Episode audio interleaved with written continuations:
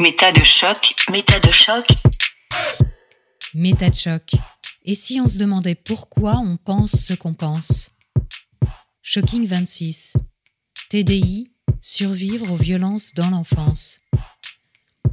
Dans le premier volet de cette série de 6, nous évoquions l'état des connaissances sur le trouble dissociatif de l'identité et comment celui-ci se manifeste chez mon invité. Aujourd'hui, Maïlé nous parle du quotidien des personnes TDI et de ce qui l'amène, elle, à témoigner aujourd'hui. Attention, si l'évocation de désordres mentaux et de violences sexuelles vous est trop éprouvante, je vous conseille de ne pas écouter ce qui suit ou de trouver un moment approprié pour le faire. Merci également d'observer le plus grand respect dans vos commentaires sur Internet, cette prise de parole étant particulièrement difficile pour mon invité. Chapitre 2 Parler ne tue pas. Et vous dites que vous avez consulté au départ pour la dépression. Ça veut dire que vous n'aviez donc pas conscience que vous aviez un TDI, vous n'étiez pas au courant, personne ne vous en avait parlé.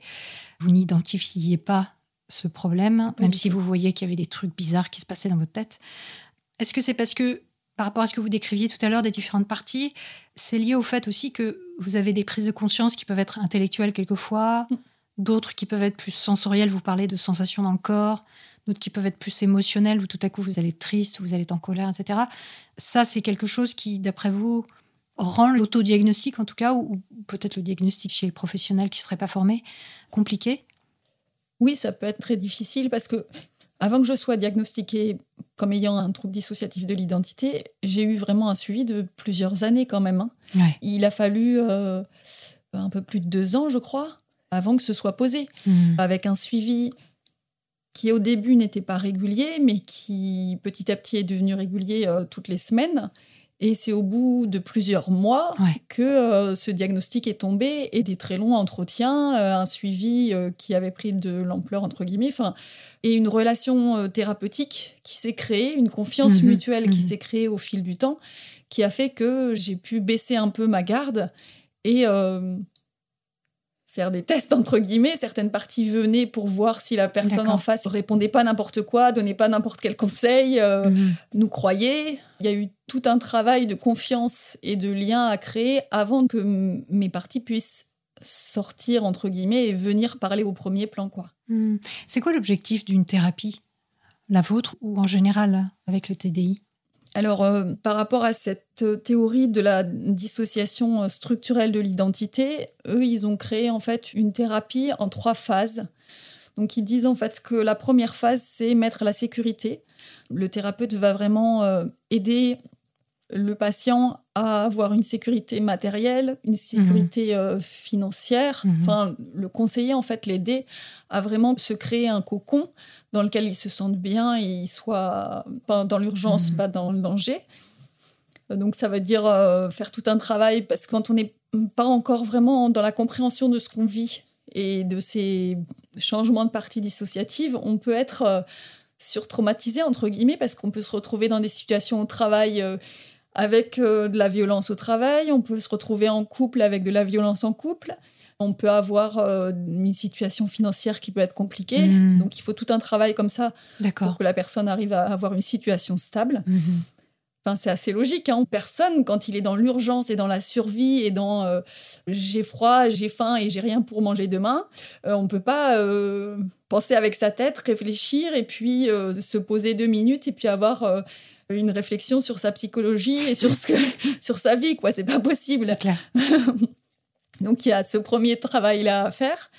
Ensuite, il y a la deuxième phase qui, donc là, va être un travail sur les traumatismes, où euh, on va discuter de ce qu'on a vécu et le thérapeute va nous aider à remettre les choses à l'endroit, dans le sens où euh, souvent euh, le violeur ou la personne qui nous a fait du mal, elle a eu tendance à retourner les situations. Par exemple, en nous disant qu'on l'avait bien cherché, qu'on voulait qui nous fasse ce qu'il nous a fait, ce genre de choses-là. Donc le thérapeute va nous aider à remettre le bon sens. Mhm. On était un enfant, il était un adulte, il mhm. n'avait pas le droit. Mhm. C'est interdit par la loi. Remettre à l'endroit euh, ce qui s'est passé en fait. Et puis la troisième phase, ça va être euh, se tourner vers l'avenir et commencer à réfléchir un peu à faire plus des projets. euh, c'est quand on commence à avoir une bonne cohésion interne qu'on arrive à faire en sorte que les parties soient moins dans des conflits et euh, arrivent à plus trouver de compromis pour Mhm. réussir à avancer.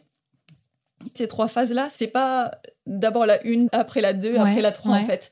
On va faire vraiment des allers-retours entre la une, la deux, la trois, puis Mhm. après la deux, puis après la une. Dans le Oui, il y a une consolidation à Oui. différents degrés de la thérapie. Et en fait, dès que j'ai quelque chose qui se passe de compliqué dans mon quotidien, ben, il va falloir que j'ai une phase où on remet de la sécurité avec mes psys. Ouais. Parce que euh, tant que je suis pas en sécurité et que j'ai pas résolu mon problème, mon souci qui fait que je me réactive autant et que tout explose à l'intérieur, tant que j'ai pas trouvé de solution, ben, je suis pas capable de travailler sur mes traumas ou alors sur Bien mon sûr. futur. Et donc, le but principal de la thérapie pour le TDI, c'est de faire en sorte qu'il y ait un accord interne et que tout le monde travaille ensemble, qu'on trouve des compromis, qu'on arrive à prendre des décisions, à faire des choses, à vivre notre vie sans qu'il y ait plus de conflits, sans qu'il y ait plus euh, de hurlements à l'intérieur, de colère. Ça peut être pas mal. Oui, oui, oui, Ça peut être plus confort. c'est clair. Et du coup, avant de commencer une thérapie, c'est quoi la vie d'une personne TDI qui s'ignore? C'est l'horreur. C'est juste l'horreur. C'est c'est l'incompréhension, c'est la terreur constante, c'est euh, l'impression d'être folle. Moi, je me disais, mais je suis folle, je suis complètement folle. Je comprenais rien de ce qui se passait, de ce que je vivais, de ce que je faisais. J'avais l'impression d'être euh, incompétente, mais que ce soit dans mon travail ou en tant que maman ou dans ma vie en général. Dans mes relations avec mes amis ou avec ma famille, j'avais des fois des comportements, mais que je comprenais absolument pas. Hmm. Je pouvais être soit dans une dépendance totale, soit dans un rejet total. Hmm. Et euh, les gens savaient jamais euh, sur quel pied danser avec moi. Enfin, y- souvent, ils fuyaient. Donc, euh, j'en venais à me dire, mais en fait, je suis pas une bonne personne. Je mérite pas d'être aimée. Il y a plein de choses comme ça qui tournaient en boucle, en fait, avec une énorme dévalorisation. L'impression d'être très, très seule et que j'allais jamais m'en sortir, en fait. Parce que j'essayais euh, de résoudre les problèmes les uns après les autres que je pouvais rencontrer dans ma vie, mais je me retrouvais toujours mais imbriquée dans d'autres situations euh, encore plus euh, catastrophiques Mhm. ou encore plus compliquées, Hmm. et j'arrivais pas du tout à m'en sortir. J'avais l'impression d'être dans un marécage en fait, en train de me noyer quoi. Mhm. C'était ça mon quotidien. Et avec des changements incessants, donc de personnalité, de manière de voir le monde? Oui, ouais. Et, Et- qu'est-ce que vous disiez par rapport à ça? Comment vous posiez des mots là-dessus J'étais pas capable. En fait, je, faisais comme si de rien n'était face aux gens. Ouais. S'ils me posaient des questions, ils me disaient mais tu m'as dit ça à tel moment ou alors tu pensais ça, pourquoi est-ce que tu as changé d'avis? Ouais. Je tournais autour du pot, mais j'éludais en fait. J'essayais pas de creuser. Dès qu'on me reprochait en fait qu'il y ait eu une autre partie qui soit venue, mais je faisais comme si ça n'existait pas, comme Oui, s'ils oui. avaient rien dit en fait. Donc les gens considéraient que vous n'étiez pas fiable, vous deviez avoir cette image de vous-même aussi, j'imagine. Oui, oui, oui. Euh, lunatique. euh, Lunatique, incapable de prendre une décision, incapable de s'y tenir, ce genre de choses-là. Et euh, ça me mettait beaucoup en colère, mais de la colère surtout euh, contre moi-même, avec l'impression que j'étais folle et puis que je valais rien, que je savais rien faire. Pour moi, ça a vraiment été toute une période, ma vie d'adulte, noire et effrayante. Mhm. Vraiment noire et effrayante. La dépression était vraiment très très présente. J'entendais pleurer dans ma tête Ouais. mais c'était aussi quelque chose qui m'envahissait en termes d'émotions et pas que en pensée ou pas que en entendre de pleurs. Hmm. C'était vraiment quelque chose de général.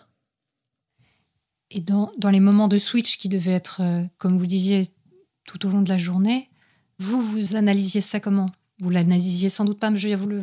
Je faisais comme si ça n'existait pas. Il y a vraiment une phobie de savoir qu'il y a d'autres parties dissociatives.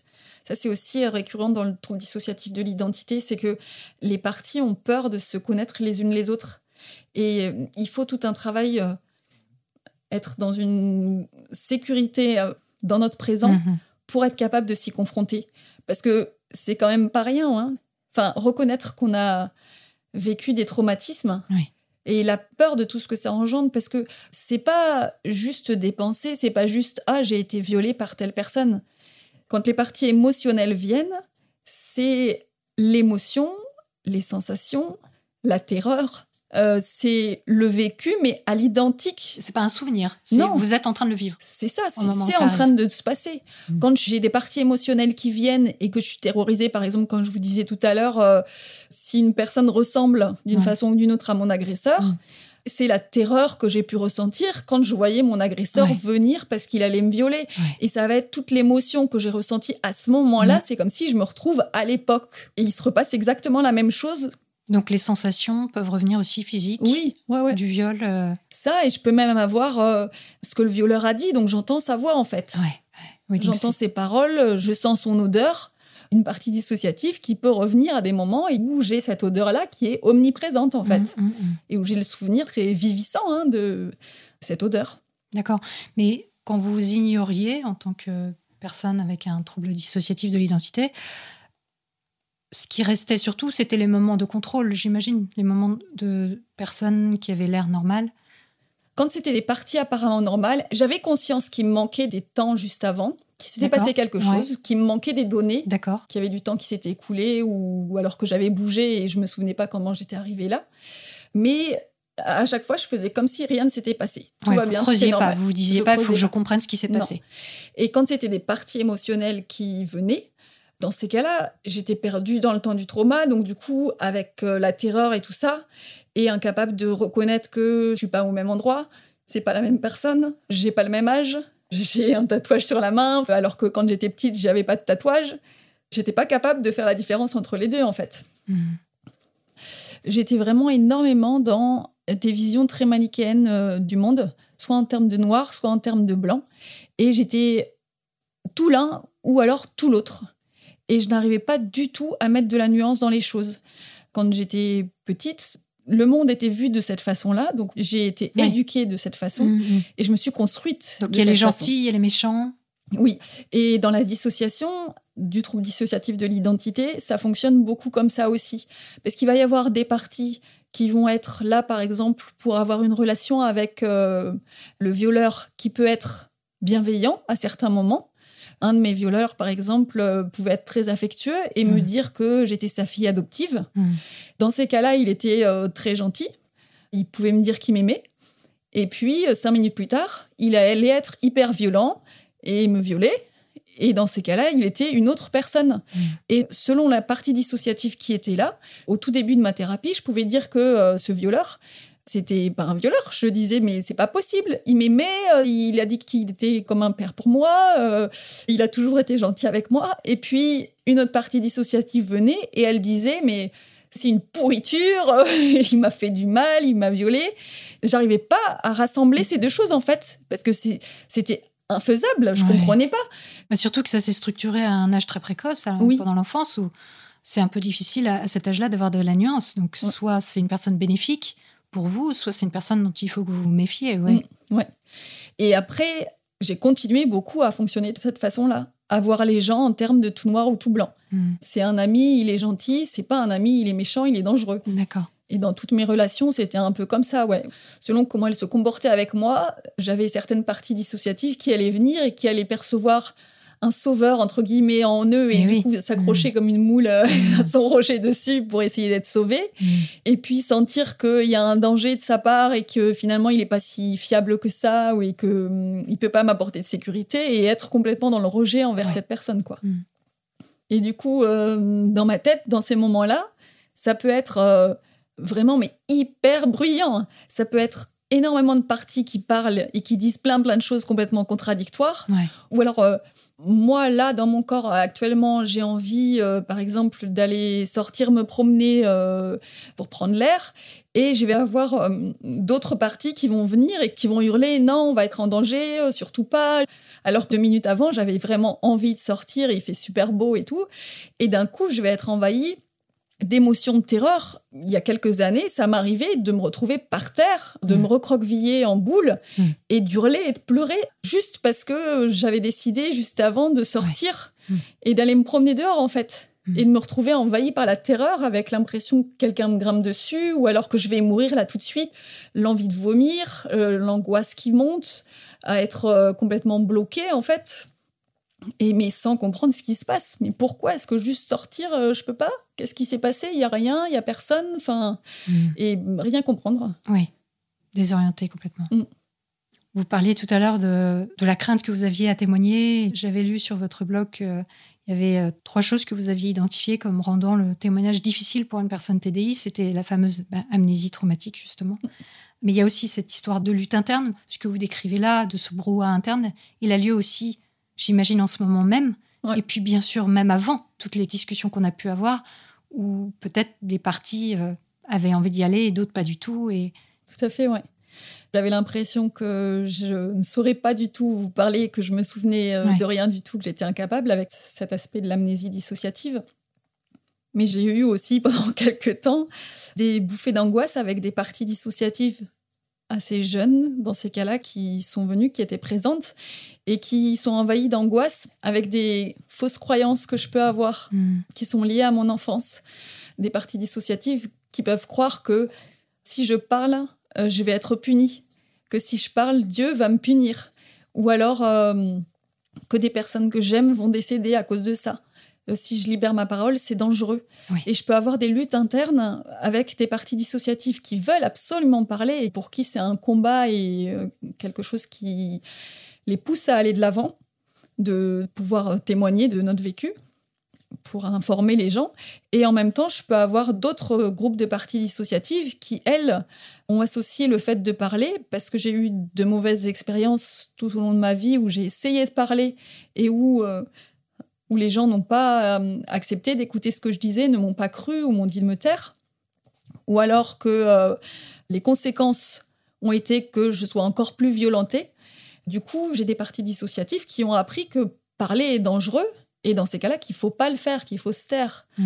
Donc je peux avoir des luttes internes comme ça avec euh, un coup euh, j'ai vraiment envie de le faire et à un autre moment mais je suis terrorisée, il faut surtout pas mais qu'est-ce que je suis en train de faire? Mais je vais mettre en danger ma famille etc quoi où j'alterne comme ça entre euh, ces émotions là.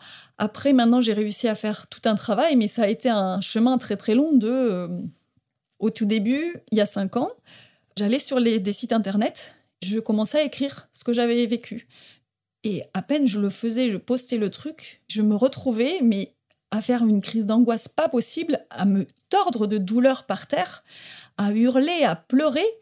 Et euh, j'étais tellement terrorisée que je revenais directement sur le clavier et je Mhm. retirais tout. Mhm.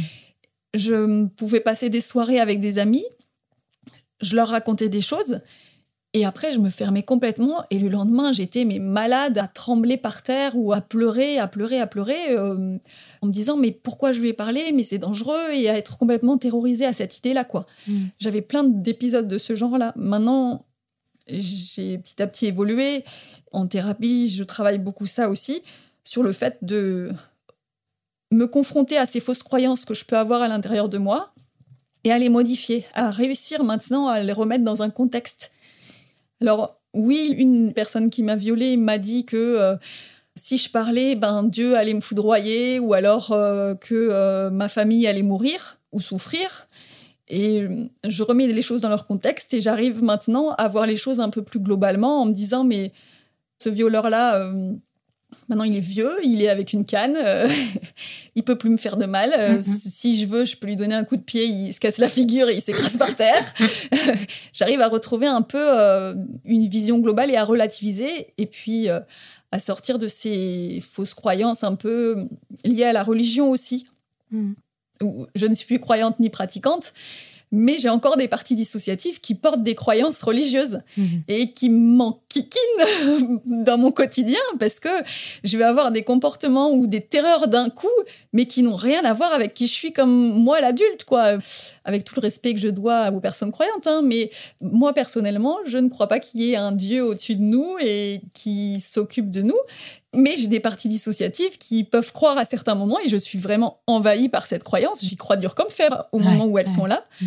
que euh, l'enfer peut s'ouvrir sous mes pieds, Mhm, ou alors mhm. euh, que Dieu peut me punir, ou ce genre de choses. Oui, puis un autre aspect, c'est que avec l'expérience, vous vous rendez compte que de parler à votre entourage, ou, etc., au bout d'un moment, ben, personne ne vient vous tuer ou la Oui, foudre ne vous tombe pas dessus. ça. Donc il y a aussi cet aspect-là qui fait que vous apprenez avec l'expérience. Ouais. Et ça, c'est une partie de la thérapie qui est vraiment très très importante. Et c'est pour ça aussi que c'est important que cette émission ait lieu. C'est que plus les gens sont au courant de comment ça fonctionne, les personnes avec un trouble dissociatif de l'identité ou les personnes avec de la dissociation, des gens qui ont potentiellement ce même trouble que moi, pourraient être aidés en fait. Moi, ce qui m'a vraiment permis de me reconstruire, d'être moins dans la souffrance au quotidien comme j'ai pu l'être pendant des années et des années, c'est de trouver des personnes ressources dans mon quotidien, mmh. à mon travail, dans mon couple, des amis, des proches, ma famille, qui m'a accompagnée, qui a cru en ce que je disais, qui n'a pas remis en cause ma parole, et des psychologues et psychiatres que j'ai pu trouver qui euh, m'ont aidé à me comprendre, qui euh, n'ont pas essayé de devenir des gourous pour moi. Ça, mmh. c'était très important. Mmh. Qui n'ont pas cherché à contrôler ma vie, ni à me dire ce qu'il fallait que je pense, avec qui j'ai une relation euh, de confiance et d'égalité. C'est des personnes qui vont me donner des conseils ou qui vont me poser des questions et moi je vais aussi leur poser des questions. Ce que je veux dire, c'est que ils m'ont pas dit vous avez un trouble dissociatif de l'identité, euh, croyez-moi, c'est comme si, c'est comme ça, et puis euh, vous fonctionnez comme ci ou comme ça. Ça s'est pas passé de cette façon-là. C'est elles m'ont dit la formation qu'elles avaient reçue et quelles compétences elles avaient.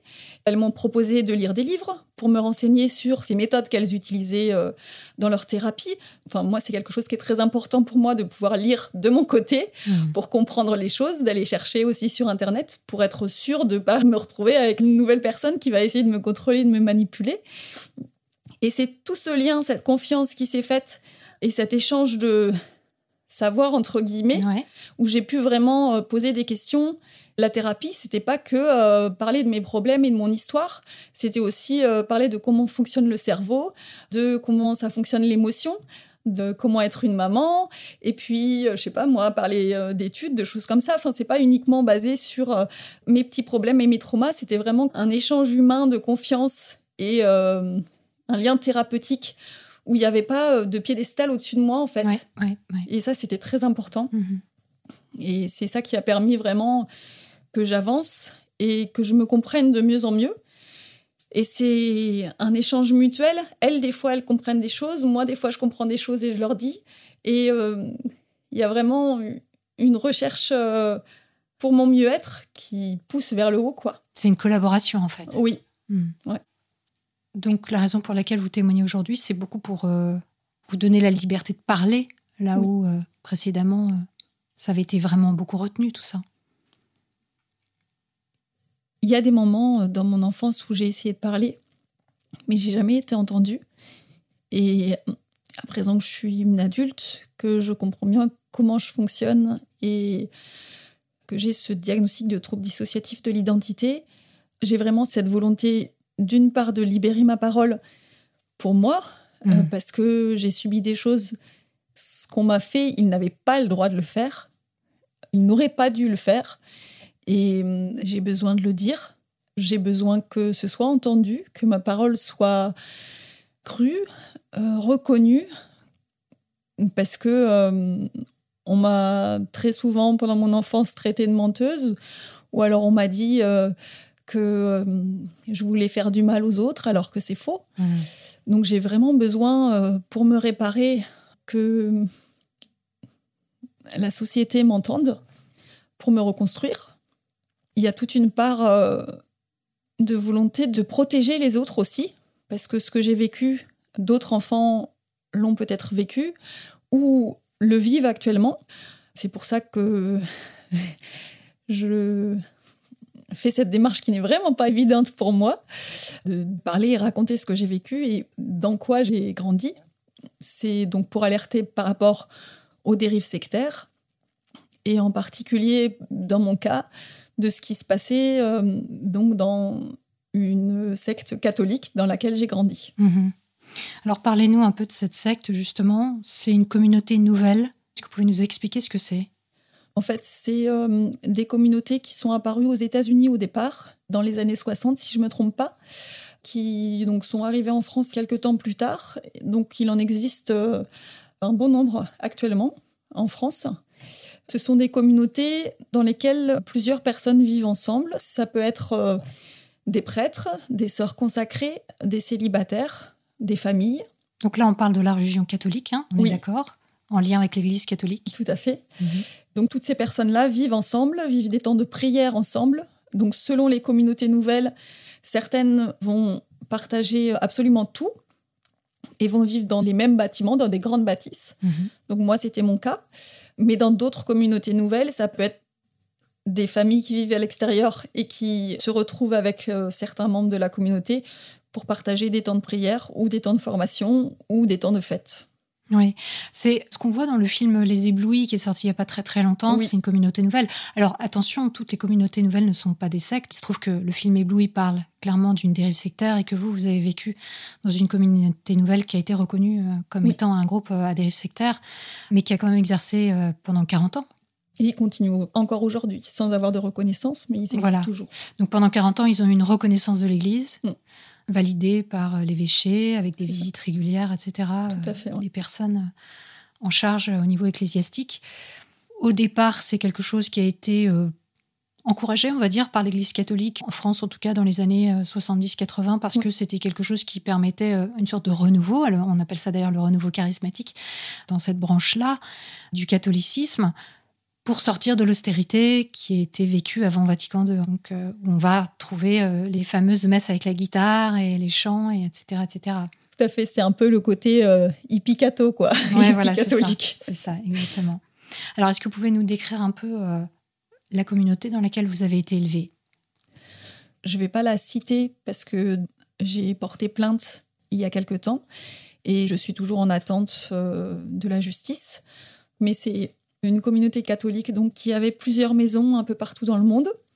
On vivait dans des grandes maisons de type euh, monastère où on pouvait être parfois 100 personnes à vivre ensemble dans la même maison. D'accord. Et euh, ils accueillaient euh, des personnes pauvres. Donc, ils les appelaient les accueillis. et on vivait tous ensemble. Donc, euh, j'ai vécu dans plusieurs endroits et plusieurs pays. Parce qu'on était euh, très régulièrement bougé. euh, chaque maison s'appelait des communautés. Et donc, on allait de communauté en communauté. Mhm.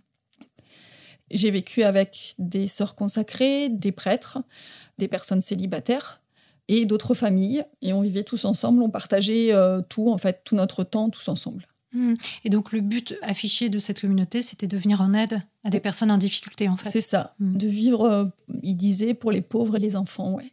D'accord.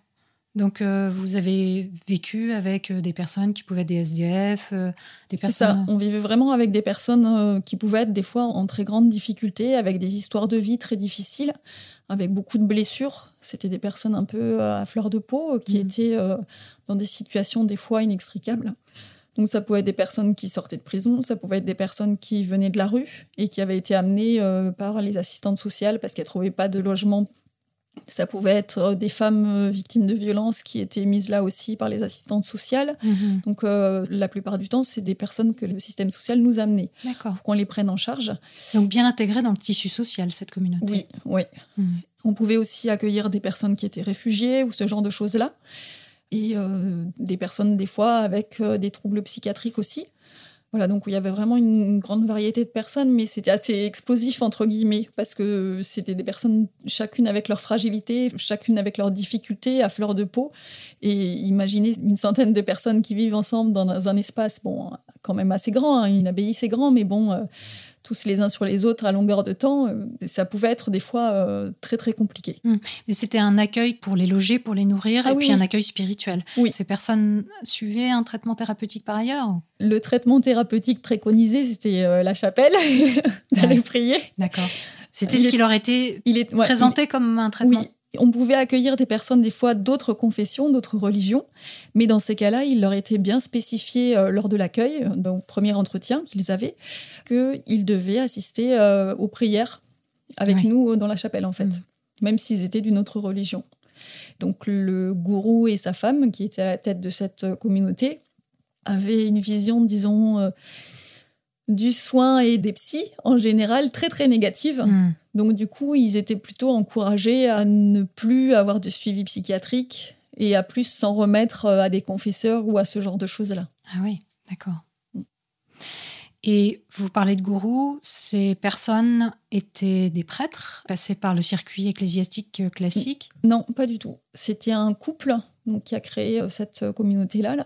Ils ont eu une petite formation juste avec des amis en fait sur le catholicisme. Ils ont découvert tard dans leur vie la religion et du coup ils se sont autoproclamés entre guillemets. Donc le gourou disait qu'il avait eu des visions et que Dieu lui avait parlé et lui avait intimé l'ordre de créer une communauté pour euh, sauver le monde et sauver les pauvres et les enfants. Et donc, du coup, euh, il s'est mis comme mission de répondre à cet appel de Dieu, selon Hmm. lui. Mais alors, pour l'Église, accepter ce type de communauté et l'intégrer dans l'Église en général, c'était dans l'idée que c'était des civils, en fait, qui vivaient ensemble ou, ou comment ça se passe? Les communautés nouvelles ont toujours eu un statut un peu particulier dans l'Église. Dans l'Église catholique, il peut y avoir des communautés de moniales, donc des moines hommes qui vivent tous ensemble, ou alors des moniales, des femmes qui vivent tout ensemble euh, dans une maison. Euh, dans ces cas-là, c'est des sœurs ou des frères consacrés. Et l'Église catholique a vraiment euh, une retraite à part entière qui leur donne, ils ont une reconnaissance de leur travail, etc. Ils ont une déclaration euh, à l'URSSAF, enfin Ouais, ce genre de Mm. choses-là. Ils ont une retraite. Ils ont un statut. Ils ont un statut bien particulier. Et dans les communautés nouvelles, ça a toujours été assez compliqué. Et c'est quelque chose d'ailleurs qui ressort beaucoup dans l'actualité actuellement, parce qu'il y a énormément d'anciens membres de ces communautés nouvelles qui euh, ont passé des fois 20 ans, 30 ans à Mhm, travailler dans ces communautés sans jamais avoir été déclarés, ou alors qui ont euh, travaillé, qui ont fait des productions, moi je ne sais pas, de de chants qui ont été vendus ou alors des livres qui ont été vendus et aucun droit ne leur a été retourné. Et dans ces cas-là, ils se retrouvent à la retraite avec une retraite de misère ou alors rien du tout et à se retrouver dans le besoin s'ils sortent de la communauté. Et nous, ça a été le cas aussi. Dans la communauté dans laquelle j'ai grandi, il y a énormément de membres en quittant la secte qui se sont retrouvés sans rien. Hmm. Alors, ce sont vos parents qui sont entrés dans cette communauté avant votre naissance. Est-ce que vous pouvez un peu nous expliquer qui étaient vos parents? Pourquoi ils se sont orientés vers cette vie-là, qui a l'air quand même très particulière, de vivre à 100 dans une abbaye? Ouais. Alors, euh, c'est pas évident pour moi de vous raconter qui sont mes parents parce qu'il reste encore énormément de zones d'ombre pour moi. Parce que euh, On va pas être j'ai grandi, j'ai grandi dans un climat un peu où euh, il y avait des sujets tabous, dont l'histoire de mes parents Ah. et euh, ce qui s'était passé entre eux. Hmm. Donc, mon père est un fils de militaire. Il est né au Maroc. Et ils ont vécu avec mes grands-parents une partie du temps au Maroc. Et après, ils sont revenus en France. Ils se sont retrouvés dans des situations un peu compliquées où ils ont vécu un peu dans la misère. Ça, c'est ce que j'ai appris par des cousins et des oncles sur l'histoire de mon père. Il a eu une de ses sœurs qui est décédée et en fait, elle n'avait pas été baptisée à temps et apparemment l'Église a euh, refusé de l'enterrer Hmm. et ça a été un, Un drame. vraiment un drame pour ma grand-mère qui a vraiment très très mal vécu ça. C'était sa sœur aînée juste avant lui. Donc euh, il a connu ma grand-mère avec ce deuil-là qui ne s'est jamais vraiment refermé, cette colère contre l'Église. Et mon père s'est construit, euh, euh, j'ai l'impression, un peu dans l'opposition avec euh, mes grands-parents. Et maintenant, en analysant, je me dis qu'il était un peu paranoïaque. Il était très spécial, quelqu'un de très soupolé, avec des très très grands idéaux. Et puis, euh, une volonté presque mégalo. Des fois, il pouvait se lever de table et dire euh, que lui, il était le bien, qu'il faisait le bien, qu'il Mhm. était parfait, et Mhm. ce genre de choses-là. Ah oui. Il pouvait dire qu'il était saint ou Mhm. saint dans la sainteté, quoi. Donc, il pouvait avoir des moments comme ça où il était vraiment très, très euh, expansif et sûr de lui, et d'autres moments où, au contraire, il pouvait remettre la responsabilité sur nous des doutes qu'il pouvait euh, avoir sur lui-même, en fait. Et euh, faire beaucoup de chantage en disant qu'il allait euh, se suicider parce qu'on l'aimait pas assez ou qu'il n'était pas assez Mhm, reconnu ou mhm. ce genre de choses-là. D'accord. Donc, vous, Donc vous une voyez un personnalité peu, euh, assez instable et, Ouais. et et puis dangereuse. très colérique, à piquer des colères pas possibles, à être assez violent et tout ça. Et puis ma maman, mes grands-parents étaient des personnes assez pauvres. Elle a eu une enfance un peu difficile. J'ai entendu certaines histoires. Elle aurait peut-être vécu un peu euh, des traumatismes quand elle était plus jeune. Et euh, ma grand-mère était quelqu'un de très très effacé et qui était très très timide. Et euh, ma mère est un peu comme ça aussi. Et donc, elle a rencontré mon père dans des circonstances un peu spéciales. Il était déjà marié, en fait. Et il avait déjà quatre enfants. Mon père donnait des cours de tissage, puisqu'il était ouvrier à son compte. Et il travaillait manuellement, il faisait des poteries, du tissage. Et il avait un élevage de chèvres, il faisait du fromage, des choses comme ça. Et ma mère est venue le rencontrer parce qu'elle voulait prendre des cours avec lui. Et ils ont eu une relation tous les deux, alors qu'il était marié. Bon, ça, c'est des choses que j'ai reconstituées plus tard, parce que c'était tabou dans notre mmh. famille. Bah, ça correspond pas trop non plus, j'imagine, à l'image qu'ils pouvaient avoir envie d'avoir d'eux-mêmes oui. dans une communauté catholique. Euh. C'est ça. Dans la communauté, c'était pas du tout euh, ce qui était raconté, quoi. Ah oui. c'était même un sujet vraiment tabou et que j'ai appris euh, une fois que mon père était décédé, en fait. Ma mère a eu ma sœur et mes deux autres frères et il vivait dans la même maison que son ex-femme qui n'était pas encore son ex-femme en fait. Ah oui. vécu euh, en communauté donc déjà. Euh, oui, d'une certaine façon. Ouais. Donc euh, c'est votre père qui a imposé cette situation à sa première femme? Ouais. Et à ma mère aussi du coup. Hmm. Et il était très violent. J'ai appris plus tard en fait que sa première femme a dû s'enfuir en pleine nuit avec ses enfants un soir de Noël, je crois, pour réussir à lui échapper. Il l'a menacé de la tuer. Enfin, j'ai entendu des histoires comme ça. Et après, en grandissant, on m'a expliqué, et mon père me l'a dit lui aussi. En fait, il est rentré dans la communauté, dans cette communauté nouvelle, pour ne pas avoir à payer de pension alimentaire à sa première femme. Ah, d'accord.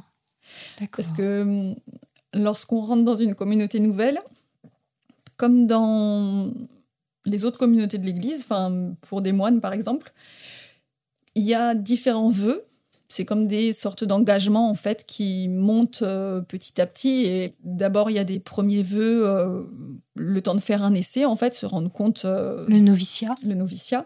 Mm. Ensuite, selon les communautés, il peut y avoir des vœux de un an ou des vœux de trois ans. Et puis, ça monte comme ça jusqu'à ce qu'on appelle des vœux définitifs. Donc, c'est-à-dire, c'est un peu comme une forme de mariage à l'église, entre guillemets, sauf que c'est un mariage avec la communauté avec laquelle on s'engage, en fait. Mes parents fait ces vœux-là jusqu'au vœu définitif. Et quand on faisait euh, les vœux définitifs dans cette communauté dans laquelle j'ai grandi, il fallait donner tous ses biens. Donc mon père, en fait, a donné tout l'argent qu'il avait. Il avait une maison qu'il s'était achetée avec un grand jardin. Ma mère avait une bague euh, de fiançailles avec une belle pierre.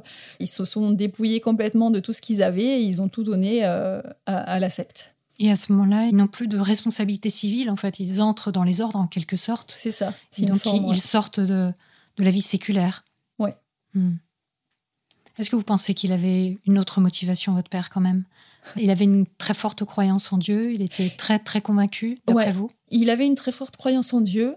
Après, avec du recul, je me dis qu'il devait y avoir aussi un mélange de... Il devait chercher à se faire pardonner, entre guillemets, euh, ce qu'il avait fait, j'en sais rien, mmh. une espèce de chemin de rédemption, je sais mmh. pas. Et votre mère était... Ma mère, elle suivait. Maintenant que j'analyse les choses en étant adulte, ma mère était victime de violences conjugales. Mmh. C'est clair et net.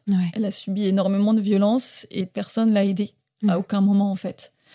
Sa famille n'a pas été capable de l'aider et euh, la secte, euh, ça l'a enfoncé plus qu'autre chose.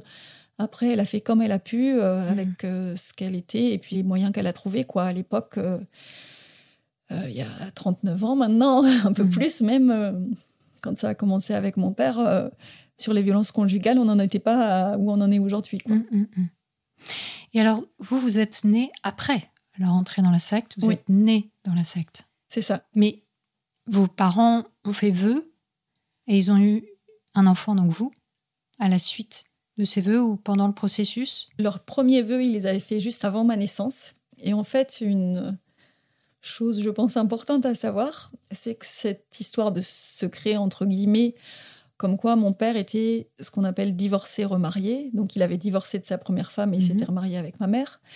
Et euh, dans l'église catholique. Normalement, c'est pas possible. C'est pas possible, normalement. Et dans la communauté, normalement, mes parents n'auraient pas dû avoir accès à la communion, par exemple. N'auraient pas dû pouvoir faire des vœux dans la communauté. Ça leur était interdit. Et donc, ce que le gourou et sa femme leur ont dit, c'est que ce serait un secret. Donc, ça a été un secret de polichinelle parce que d'autres membres de la communauté ont été au courant. Mais ils leur ont dit que ils avaient une règle à respecter, c'était qu'ils devaient vivre comme frères et sœurs. Donc, c'est-à-dire que mes parents n'avaient pas le droit d'avoir de relations intimes Dans toutes les maisons où j'ai habité, ils avaient chacun euh, deux lits séparés. Avec couverture et tout. Enfin voilà, il n'y avait pas de couette commune ni quoi que ce Mm, mm, soit. mm. Et donc, ils étaient censés ne plus avoir du tout de relation intime. Sauf que ben, je suis là pour prouver que c'est pas le cas, qu'ils n'ont pas respecté. Nous avons une preuve irréfutable. Voilà. Du coup, quand ma mère a bien été obligée de, de dire euh, avait, qu'elle- enfin, qu'elle était enceinte, quoi. En plus, elle était enceinte de jumelles. J'avais une sœur jumelle. Donc, elle a dû l'annoncer euh, au gourou et à sa femme. Et quand le gourou et sa femme euh, ont appris ça, ben, ils étaient très, très en colère. Donc, il a été question que mes parents ne fassent plus leurs vœux Mhm. et euh, que finalement ils sortent de la communauté et ils leur ont dit bon on passe pour ce coup-ci mais il fallait vraiment qu'ils respectent les choses après donc moi je suis née prématurée parce que ma sœur jumelle est décédée dans le ventre de ma mère au moment où je suis née la femme du gourou a dit à ma mère que la mort de ma sœur jumelle était le paiement de sa faute Mhm. parce qu'elle n'avait pas respecté euh, Mhm. la demande Ouais. Et vous aviez déjà des frères et sœurs Oui. quand vous êtes nés. Donc ces enfants sont arrivés à quel âge dans la secte, à peu près? Ma sœur, je crois qu'elle avait euh, 7 ans. Et mes autres frères avaient euh, 3 et 4 ans. D'accord. Déjà dans ce que vous décrivez là, rien que sur la relation qui est imposée ou la non-relation qui est imposée à vos parents par le guide spirituel de cette communauté, on sent qu'il y a un devoir d'obéissance dès le départ, enfin, qui Ah est oui, très oui. très marqué. Ça, c'était très important. En fait, dans chacune de ces communautés nouvelles, ils ont, à ma connaissance, tous un livre interne qui édicte toutes les règles auxquelles les membres doivent obéir. C'est les règles de vie. Et nous, on en a aussi euh, un de livres comme ça, dans lequel sont écrites noir sur blanc toutes les règles auxquelles on doit obéir, mais qu'on soit une personne qui a fait des vœux ou non. hein. D'accord. tout est détaillé. Toute personne qui souhaite partager la vie de la communauté euh, doit obéir à ça. Et euh, dans ces règles, ça allait euh, de presque la couleur de la culotte jusqu'à euh, ce qu'on allait manger, où, où on allait vivre, euh, combien de temps on allait prier, etc. Vraiment, Mhm. tout était euh, Écrit? détaillé, Ouais. écrit. Mhm. Et, euh, il y avait énormément de choses qui étaient imposées, dont un des aspects de cette communauté, c'était vraiment euh, la pauvreté. Ouais. C'était vraiment un des piliers euh, fondateurs de cette secte. Et donc vivre dans l'évangile, c'est quand même ça. ça. le noyau dur, on va dire. Ce qu'il disait, c'était qu'il voulait vraiment revivre comme les premiers apôtres de Jésus, en fait, et partager euh, la vie simple qu'il vivait et vivre avec les pauvres pour euh, Mhm. vraiment vivre l'évangile. Et on habitait euh, dans des maisons qui nous étaient euh, données par les évêchés. Donc c'était avec l'aval des évêques. hein. Oui. Les maisons dans lesquelles j'ai grandi, c'était des maisons qui étaient à l'origine euh, dans lesquelles il y avait des moines qui vivaient ou des moniales. Et comme ces locaux étaient inchauffables, on ne pouvait pas les remettre aux normes, que ça coûtait trop cher, que c'était trop abîmé, ils enlevaient les moines de là, ils allaient les mettre ailleurs et ils nous donnaient ces bâtiments. Parce que nous, on se plaignait pas, que la secte était contente d'avoir des grands locaux dans lesquels faire de grandes choses, entre guillemets. Et du coup, euh, c'était des locaux qui n'étaient absolument pas adaptés pour euh, des familles. Moi, j'avais euh, deux frères et une sœur, donc on était euh, quatre. Et euh, le lieu dans lequel on arrivait, c'était des cellules de moines. Donc c'était juste une chambre avec euh, le minimum. Ils Ouais. ont un lit dedans, à la rigueur une table de chevet et point barre. Et il n'y avait rien d'adapté. Il n'y avait pas de cuisine, il n'y avait pas euh, de salle de bain pour la famille. Il n'y avait pas euh, de salon ou quoi que ce soit. Les chambres n'étaient pas forcément collées les unes aux autres. Donc nous, au tout départ, quand on est arrivé, quand j'étais petite, c'était vraiment euh, des grands couloirs avec plusieurs mètres où il y avait des cellules comme ça, des chambres donc toutes seules sans Mhm. rien d'autre que le lit, les unes à côté des autres. Et on avait une seule pièce immense qui n'était pas adaptée non plus, dans laquelle il y avait euh, une rangée de toilettes, et puis une baignoire par exemple, et puis des éviers. Et donc il y avait plusieurs familles qui vivaient ensemble. Toutes les mères de famille se retrouvaient euh, le matin pour faire euh, dans cette pièce-là la vaisselle du petit déjeuner par exemple, ou alors vider les pots de chambre parce qu'on devait faire nos besoins dans des pots. Et c'était vidé après le lendemain matin dans euh, ces toilettes-là, donc au même endroit où on faisait la vaisselle du Ah petit déjeuner par exemple. Oui, sympa. Hmm. Donc il y avait une seule baignoire pour toutes les familles. Donc pour 100 personnes. voilà. Et euh, on avait le droit de se doucher une fois par semaine. Donc nous, notre famille, c'était le dimanche. Une seule baignoire remplie pour toute la famille. Donc c'était mes parents qui se lavaient, et puis après c'était les filles, donc ma sœur et moi, et après euh, mes deux frères en dernier, mais tous dans la même flotte, quoi, les uns après les autres. Pourquoi? On ne pouvait pas utiliser de l'eau différente, ça coûterait trop cher, ça ferait trop de litres d'eau. Hmm. Fallait euh, rentabiliser entre guillemets. Hmm. Et les locaux, pour vous dire à quel point c'était délabré, il y avait des trous aux fenêtres, les joints étaient pétés, les murs étaient très abîmés, il pouvait y avoir des fois des trous dans le mur et on pouvait passer la main à travers le trou pour faire coucou dehors. Hmm. Donc en plein hiver, l'air passait, le froid passait.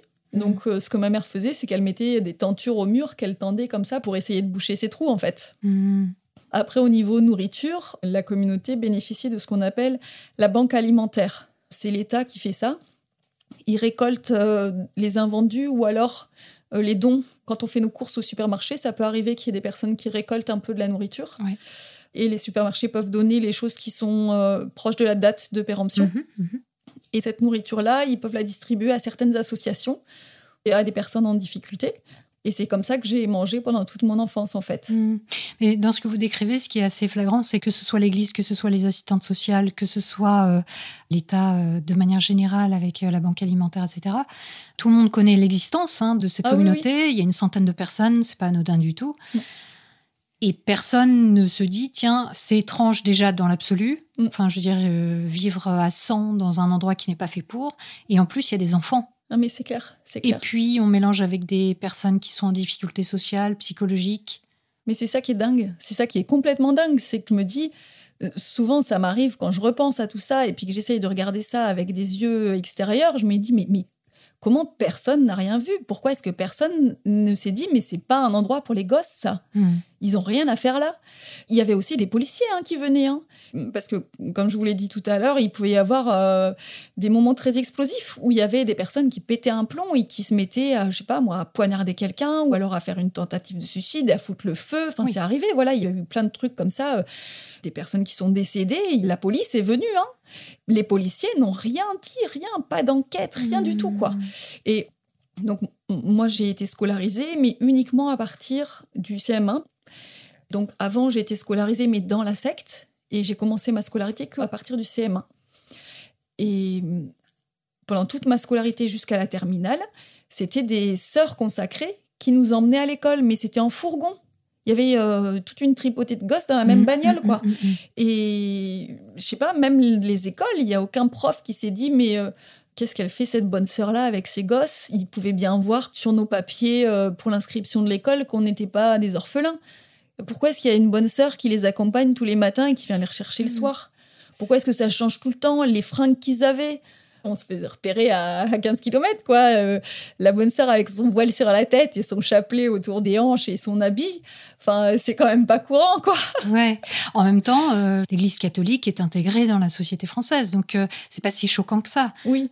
Si ça avait été des gens habillés en toge orange et qui disaient Hare Krishna et qui chantaient des chansons avec un tambourin, peut-être que ça aurait attiré plus l'attention avec Oui, toute mais- une tripotée d'enfants. Là, il y a quelque chose de socialement accepté C'est ça, à mais c'est ça qui est dingue quand même. Juste parce qu'il y a quelques bases, le fait de voir des bonnes sœurs habillées en Voilà. bonnes sœurs, que ça passe, enfin, tout va bien.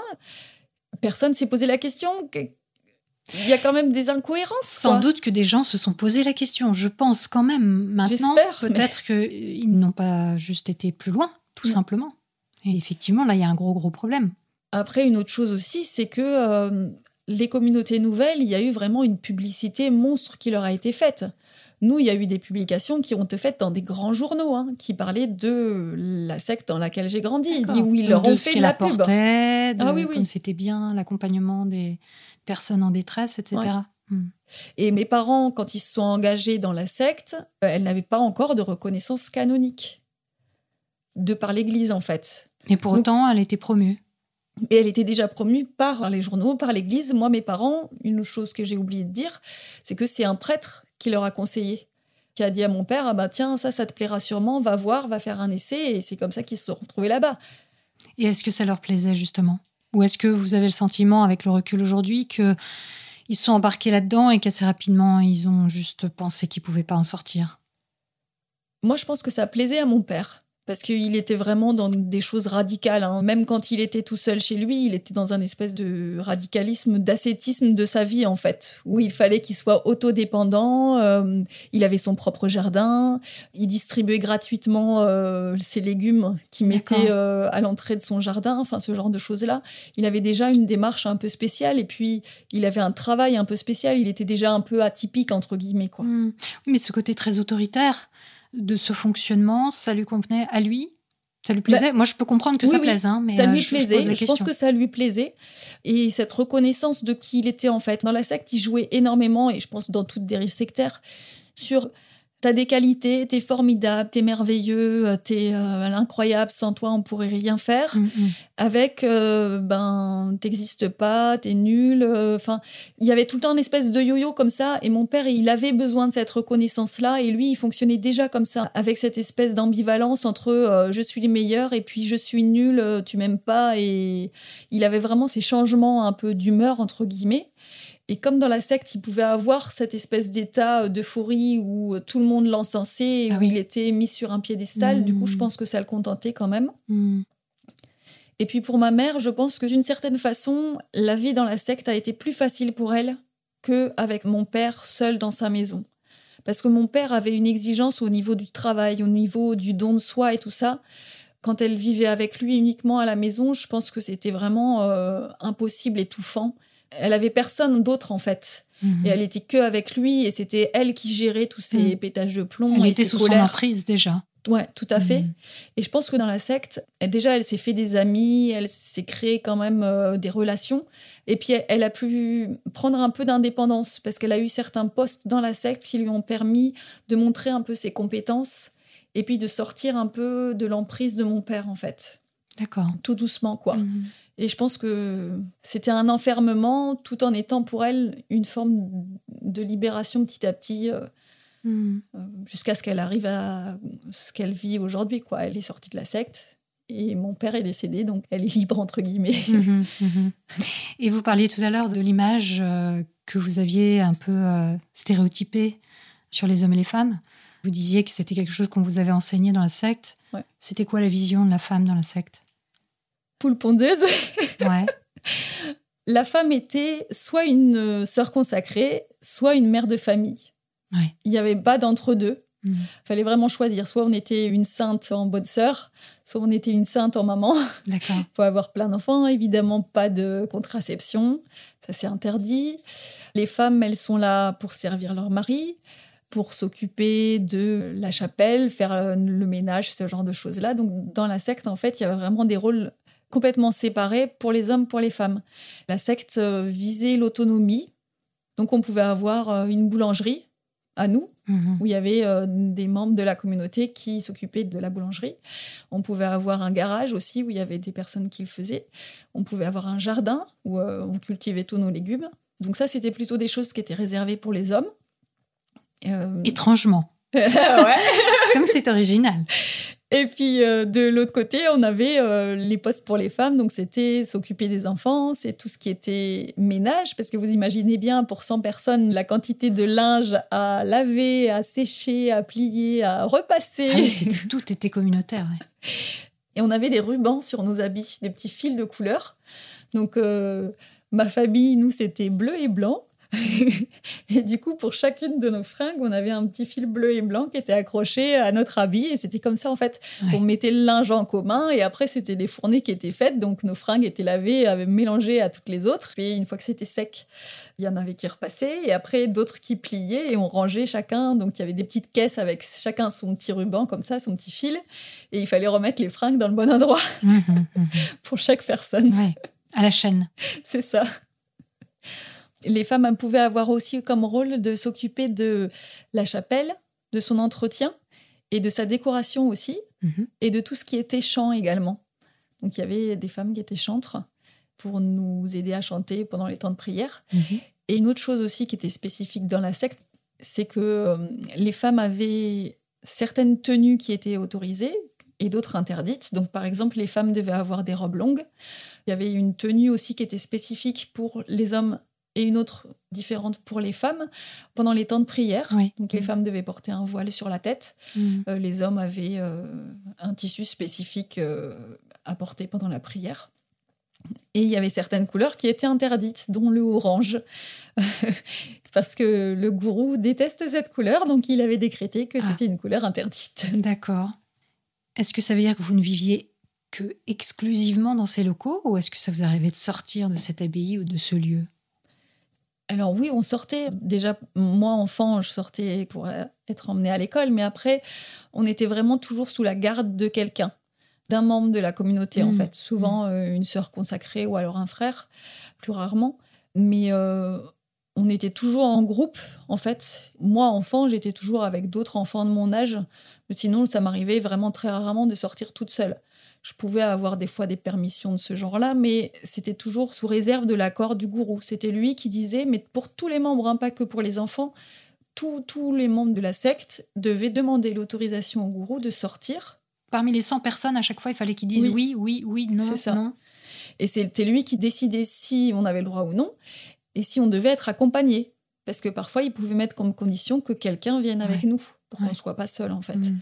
Donc après, bien sûr, euh, il y avait tout un système euh, pyramidal en fait. Le gourou était à la tête et puis il avait des personnes euh, un peu sous ses ordres entre Qui déléguaient. qui pouvaient déléguer. Donc c'était pas forcément lui qui disait euh, en, en face de chacune des 100 personnes oui, non, non.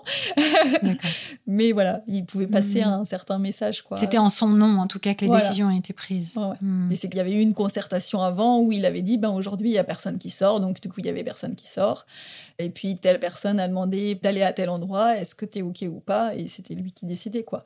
Ça veut dire euh, que... il était au courant de tout. Ouais. Ça veut dire que vous avez vu des personnes en dehors de l'école Ça vous est arrivé d'avoir des amis à l'extérieur ou de voir des membres de votre famille qui n'étaient pas dans la secte à cette période-là? Alors ça m'est arrivé d'aller chez des amis mais c'était très rare. C'est arrivé aussi que j'ai des amis qui viennent dans la secte mais c'était toujours très compliqué parce qu'on avait une réputation déjà dans les villages où on habitait de foufou quoi de Mm. gens bizarres. Ouais. Donc souvent, les amis de classe, euh, les parents n'osaient pas trop, quoi. Mm, mm. Ils mettaient pas mal le haut là. On peut les comprendre. Oui, ce qui est pas plus mal. Ouais. Mais du coup, pour nous, euh, ouais, c'était pas forcément évident à vivre, quoi. On était beaucoup en vase clos, en fait. On vivait tout ensemble. Par exemple, pendant les vacances, on était entre enfants de la secte, par tranche d'âge, et on faisait des camps qui étaient animés par des sœurs de la secte, qui nous emmenaient euh, à certains endroits pour qu'on fasse du prosélytisme, donc de la publicité pour la secte. On allait par exemple, euh, je sais pas moi, descendre en vélo de tel endroit à tel endroit, et du coup, euh, on allait chanter les chants de la secte Mhm. et euh, parler de la secte dans différentes églises et être accueillis dans différentes Ah, églises oui. pour aller faire un peu la quête ou alors faire de la Mhm. publicité pour nous, quoi. Enfin, pour la Mhm. secte, je veux dire. Donc ça veut dire que vous n'avez pas vraiment connu d'autres personnes de votre famille à cette époque-là? Très peu, Dans ouais. l'enfance, l'adolescence? Du côté de ma mère, j'ai une tante, mais qui est handicapée et qui vivait avec ma grand-mère. Donc ça arrivait pendant les vacances qu'on aille passer un petit temps euh, chez elle, avec mon père et mes frères et sœurs et ma mère. Mais c'était toujours sous réserve que le gourou Mhm, accepte mhm, cette mhm. sortie. Par exemple, c'est arrivé que j'ai des membres de ma famille qui se marient et où ça nous a été interdit d'aller les voir D'accord. Parce que le gourou n'avait pas accepté quoi. Et comment vous voyez ça, vous, en tant qu'enfant et puis après en tant qu'adolescente, cette euh, vie communautaire et ces restrictions? C'était normal pour vous? C'était quelque chose de bien? À l'époque, euh, c'était normal pour moi. Et puis, j'avais pas de référence autre, en fait. hein. Je suis née dedans et je me suis construite et j'ai grandi en voyant tous les adultes qui faisaient comme ça, tous les autres enfants qui faisaient comme ça et qui obéissaient à tout ça. Donc, euh, pour moi, en fait, j'avais pas d'autres références. J'ai commencé à voir un peu euh, qu'on n'était pas tout à fait normaux quand je suis allée à l'école et que j'ai été confrontée aux autres élèves. Mais en fait, la secte nous mettait dans des écoles catholiques. Donc, du coup, Ah il n'y avait pas le même décalage que j'aurais pu avoir dans Mhm. une école euh, normale euh, non catholique. Oui, il y quoi. avait des points communs quand même. forts. Ouais. Ouais, ouais, il y avait le côté religieux qui était là, donc du coup, j'ai pas pu euh, avoir cette critique-là tout de suite, quoi. Il m'a fallu beaucoup de temps pour prendre du recul par rapport à ça, et puis à ce qui nous était imposé au niveau prière, croyance et tout ça. Les écoles catholiques dans lesquelles on était euh, critiquaient pas du tout ce qu'on disait ou ce qu'on pensait, quoi. Alors que normalement, ça aurait dû alerter des gens. Oui. on avait une manière de voir les choses, de penser qui était quand même très atypique. hein. Ouais, il n'y avait pas de questions, il n'y avait pas de Non, rien d'incitation à à ce que vous preniez du recul, en fait. Ouais.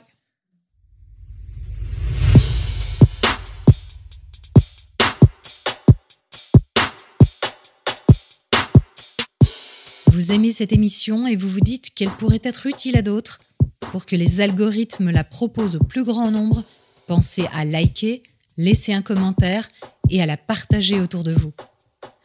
Vous êtes toujours plus nombreuses et nombreux à soutenir MetaChoc, le podcast de pensée critique appliqué à soi. Savez-vous à quel point ça me touche? Si vous aussi vous aimeriez faire un don ponctuel ou mensuel pour que chaque semaine continue à vous apporter son lot de révélations sur l'esprit humain, suivez le lien en description. On se retrouve vendredi prochain à 18h pour la suite du témoignage de Maïlé. D'ici là, prenez le temps d'observer la manière dont vous pensez et de la questionner. Vous n'imaginez pas ce que vous pensez.